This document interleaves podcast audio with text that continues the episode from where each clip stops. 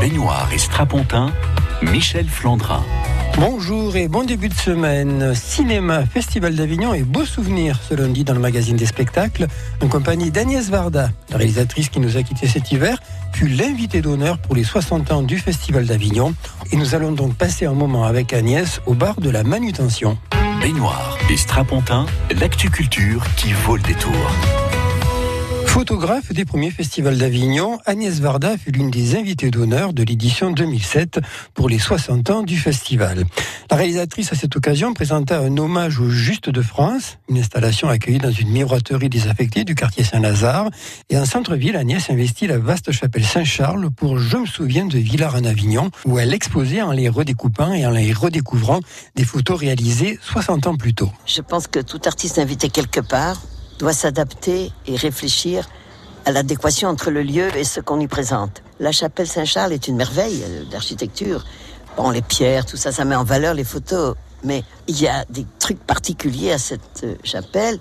C'est qu'il y a un long couloir et puis il y a une espèce de petite alcôve au fond où j'ai trouvé intéressant, par exemple, de placer les photographies presque privées de Jean Villard à 7 avec sa famille et les joutes. Et puis il y a évidemment la grande nef où ça permet de mettre d'un côté euh, le Gérard Philippe de 5 mètres de haut et de l'autre côté une composition de Villard pris comme ça dans le Palais des Papes de 6 mètres de large. Je donne les mesures parce que c'est ça qui se passe dans un lieu, il faut trouver. Et puis il y a une très très belle sacristie tout en bois. Et là aussi, elle m'a donné une idée différente d'il y a 10 ans, 20 ans, parce qu'on essayait de paradoter quand même.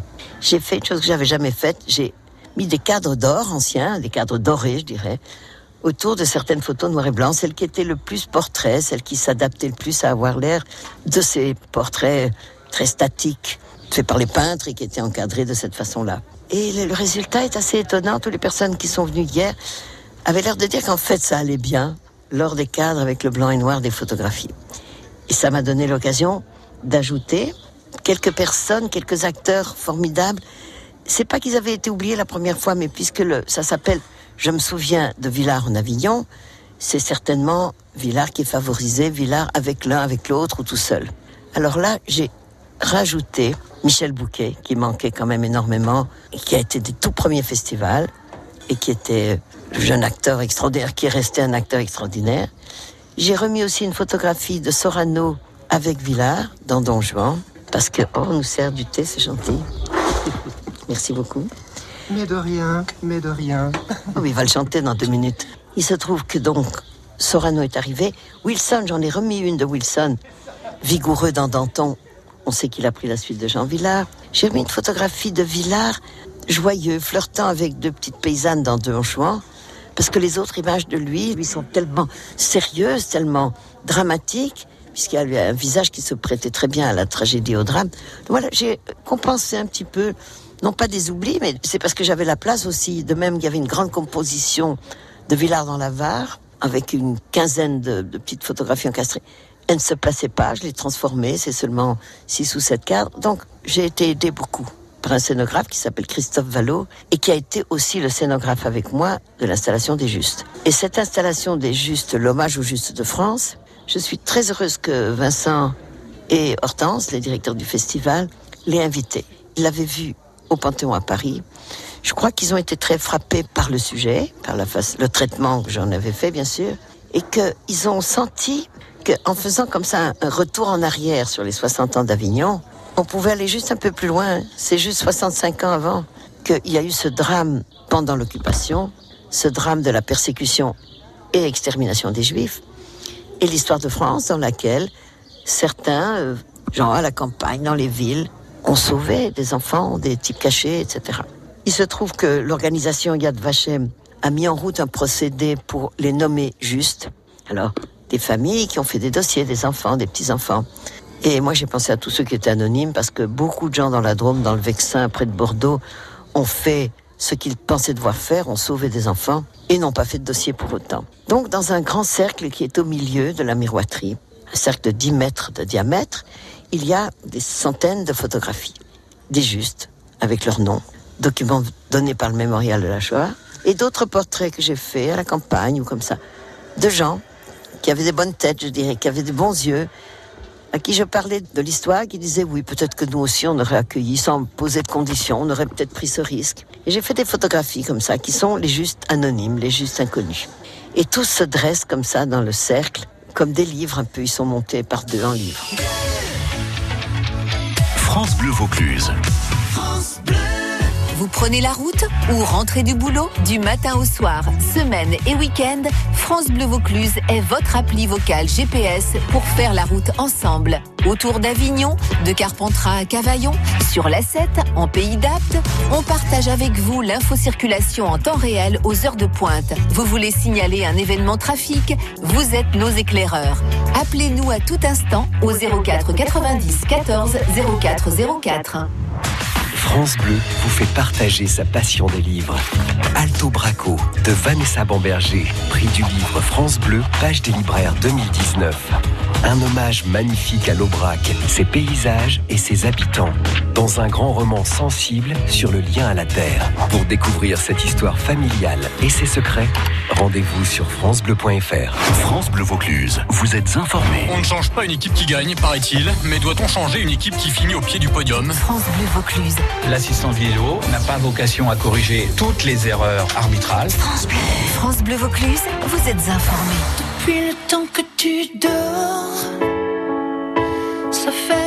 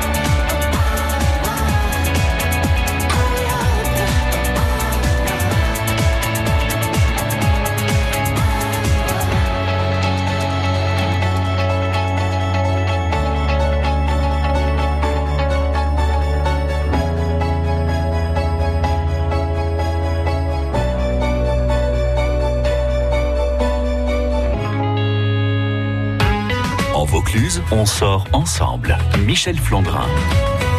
Aujourd'hui, dans le magazine des spectacles, nous sommes en compagnie d'Agnès Varda, qui nous a quitté l'hiver dernier. Agnès Varda qui fut honorée euh, par le Festival d'Avignon en 2007. Et au cours de ce festival, elle présenta donc une installation sur les Justes de France et puis une exposition sur les premiers festivals d'Avignon. Et dans ces deux travaux, eh bien, Varda morcelait, démultipliait certaines photos, une façon de guider le spectateur euh, du général jusqu'au détail. Et d'une façon simultanée. C'est-à-dire que le regardeur, s'il regarde un écran, il voit la scène en blanc et noir de façon un peu continue. S'il regarde l'autre écran, il voit la même scène morcelée, justement des détails, des gestes, des matières. Et le fait d'aller en va-et-vient, il y a un phénomène là. D'abord de la persistance rétinienne, de la persistance de l'esprit. C'est-à-dire que quand ils sont dans le détail, ils se mettent à savoir comment est l'ensemble. Et quand ils sont dans l'ensemble, ils subodorent le détail. Si vous voulez, je crois que j'ai essayé de travailler sur la perception des choses. Justement, en fin de carrière, si je, je ne fais plus tellement du cinéma où effectivement tout est proposé une image après l'autre, une séquence après l'autre, en fracturant la vision, je suis en plein dans ce qui est quand même le problème de la mémoire, qui est quelque chose de miettes, des fractures, des fragments. On ne peut pas se souvenir de l'intensité d'un moment. On se souvient de certaines images, certains gestes, certaines émotions, et on reconstitue en quelque sorte. Alors, dans l'exposition Villard, et j'ai fait ça avant que ce soit la mode, d'ailleurs, il y a 25 ans, c'est plutôt comme un puzzle.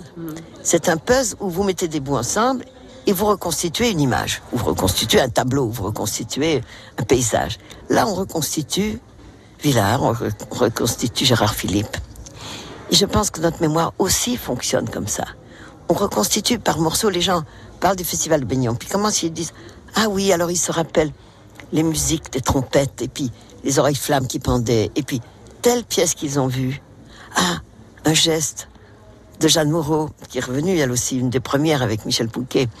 Je pense qu'un geste de Philippe, un regard de Monique Chaumette, alors les photographies racontent cela, mais notre mémoire, sur ces photographies un petit peu emblématiques, parce qu'elles ont été beaucoup montrées, notre mémoire de ces photos qui disent la pièce reconstitue quelquefois la pièce et les émotions qu'on a eues en la voyant. Pour les justes, c'est plus un problème d'histoire. Nous sommes hors et dans l'histoire tout le temps. Moi, j'ai l'âge de ces enfants et de ces petits juifs qui ont été cachés à droite à gauche. C'est juste que j'étais pas juif et que l'histoire nous est arrivée de toute façon complètement décalée. L'histoire des juifs de l'Holocauste n'est pas arrivée pendant que la, connaissance de cela n'est pas arrivée pendant que ça se passait. Donc, ce continu décalage de l'histoire fait que 65 ans après, on peut essayer d'évoquer cette période tragique et la simplicité, la modestie de gens qui ont cru, j'allais dire, faire leur devoir d'aider les petits-enfants et d'aider les gens. Pourquoi euh, dans le cercle on a tous ces visages qui sont euh, a priori euh, placés d'une manière assez aléatoire.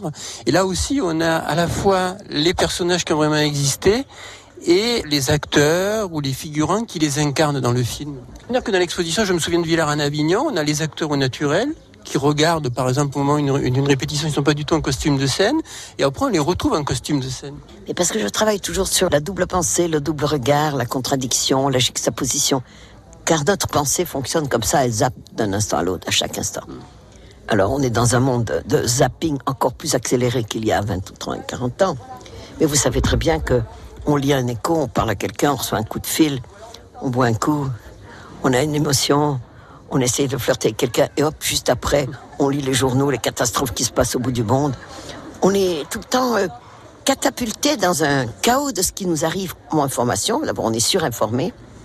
On est accablé d'images de tous les côtés, des images vraies, des images fausses. On a une, pub, il n'y a qu'à acheter les journaux, c'est extraordinaire. Toutes les pages de droite, il y a des dames qui vendent des trucs, des soutiens-gorge, des crèmes de beauté. Et la page de gauche, il y a des, des informations extrêmement importantes sur ce qui se passe dans le monde. Donc, les journaux ne fonctionnent qu'à la publicité. La télé aussi, la scène publique, les chaînes publiques sont en train de baisser les bras parce qu'ils veulent faire du chiffre. Donc, on est en face de tout ça et on a nos petites émotions de notre vie privée, quel que soit l'âge qu'on a, on a une vie privée, on a des impressions, des émotions. Alors revenir en Avignon, à Avignon, d'ailleurs on ne doit pas dire en, hein, à Avignon, il n'y a que en Arles, hein, c'est ça. Je sais pas, je suis avignonnais, moi ça me... Je crois que c'est une seule ville qui a droit du en. Enfin bref, à Avignon, c'est pas très heureux. Mais moi j'aime revenir parce que il y a des strates, alors je peux vous dire, de souvenirs. Y compris d'être venu présenter des films à Utopia. Y compris d'avoir filmé en 84 cette pièce cuisine salle de bain qui est présentée aujourd'hui, pendant que nous causons, et qui est un film tourné au cloître Saint-Louis. Un film comme ça, très expérimental, que j'ai essayé de faire très inspiré sur les familles, les maisons, qu'est-ce qui se passe. On le présente ici, in situ, comme on peut dire. Et puis cette exposition des Justes, qui me tient très à cœur, qui appartient au ministère de la Culture, à la délégation des arts plastiques. Et ce sont eux qui ont, évidemment, si j'ose dire, payé l'installation, parce que qui dit installation dit installation de l'installation. C'est pas du tout comme un film qui, une fois il est fini, il y a qu'à le louer ou le donner. Là, il y a tout un travail et les équipes du festival ont fait un travail admirable, vous avez vu ça. Donc ce sont pour moi deux retours en arrière. Un qui est souvenir du festival avec des photos de quand j'étais jeunette. Il y a une photo là de Villard avec sa main floue. J'ai réalisé que je l'ai faite en 48, j'avais 20 ans. Des coulisses à la scène, l'actu culture de Provence. Michel Flandrin.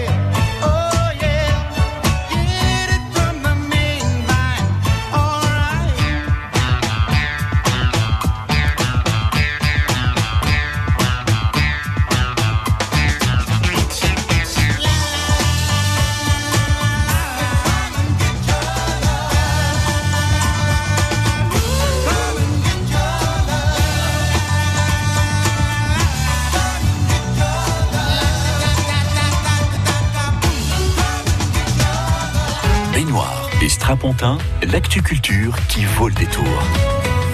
Dernière partie de notre hommage à Agnès Varda. Agnès Varda rencontrée lors du Festival d'Avignon 2007. Agnès qui occupait un monument du centre-ville avec une rétrospective sur les photos réalisées sur le Festival d'Avignon. Mais Agnès également qui emmenait dans une friche hors des remparts une installation sur les Justes de France qui avait été pensée pour le Panthéon, un monument en plein cœur de Paris. Ah, c'est une remarque très amusante et très juste, parce que justement, ce que vous appelez une friche, c'est une usine qui était une miroiterie qui va être démolie. Et justement, ça dépanthéonise la chose.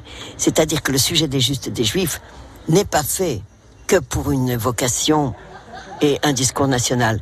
C'est très important que Chirac ait fait ce discours, que Simone Veil ait fait ce discours, et qu'il y ait un hommage et qu'il y ait une plaque des justes au Panthéon. Mais revenons à la vraie vie. Ce sont des hommes et des femmes qui ont, dans leur vie courante, fait ces gestes de sauvetage, d'amitié, de tendresse. Ils ont vraiment aimé ces enfants. Ils leur ont fait découvrir la campagne, la nature, parce que c'était des gabins des banlieues et des villes. hein. Il n'y avait pas de juifs paysans en France dans les années 39 et 40. Peut-être dans d'autres pays, mais pas en France. Donc j'ai mis beaucoup de scènes où les enfants découvrent qu'on peut donner du grain aux poules. Et j'avais même fait d'autres scènes où une petite apprenait à traire une chèvre et il découvrait les arbres, qu'on pouvait grimper aux arbres et éventuellement penser à sa grand-mère en pleurant.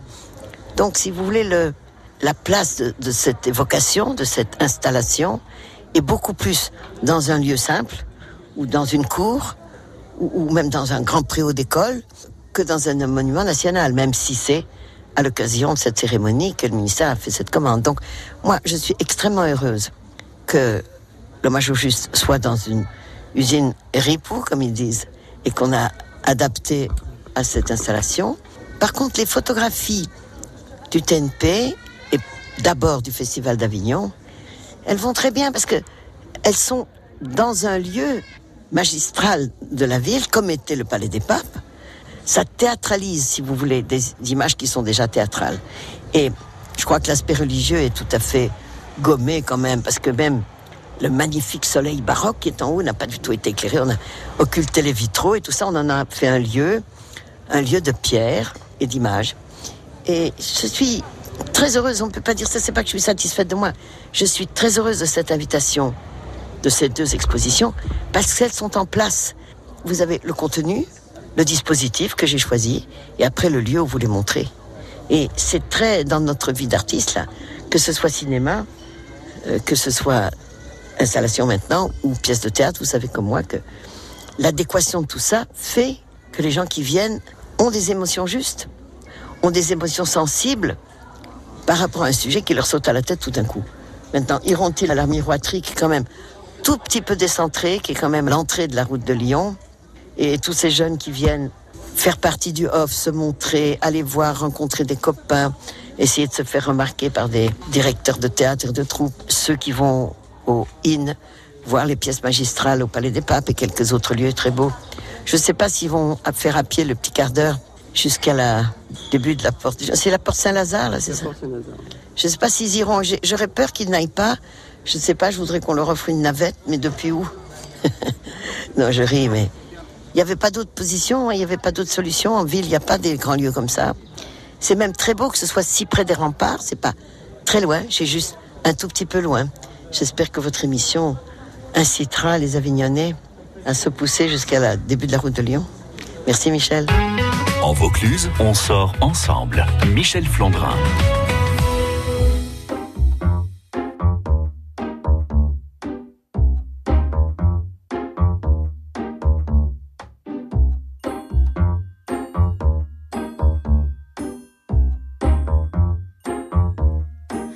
Oh ma douce souffrance, pourquoi s'acharner, tu recommences Je ne suis qu'un être sans importance. Sans lui, je suis un peu paro. Je déambule seul dans le métro. Une dernière danse pour oublier ma peine immense. Je veux m'enfuir, que tout recommence.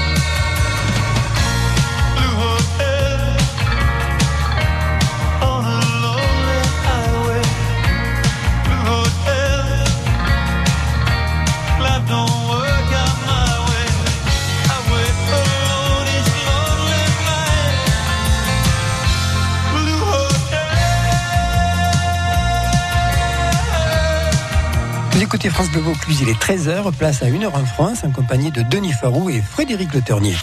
France Bleu, France Bleu. Première radio du Vaucluse, première radio sur Avignon.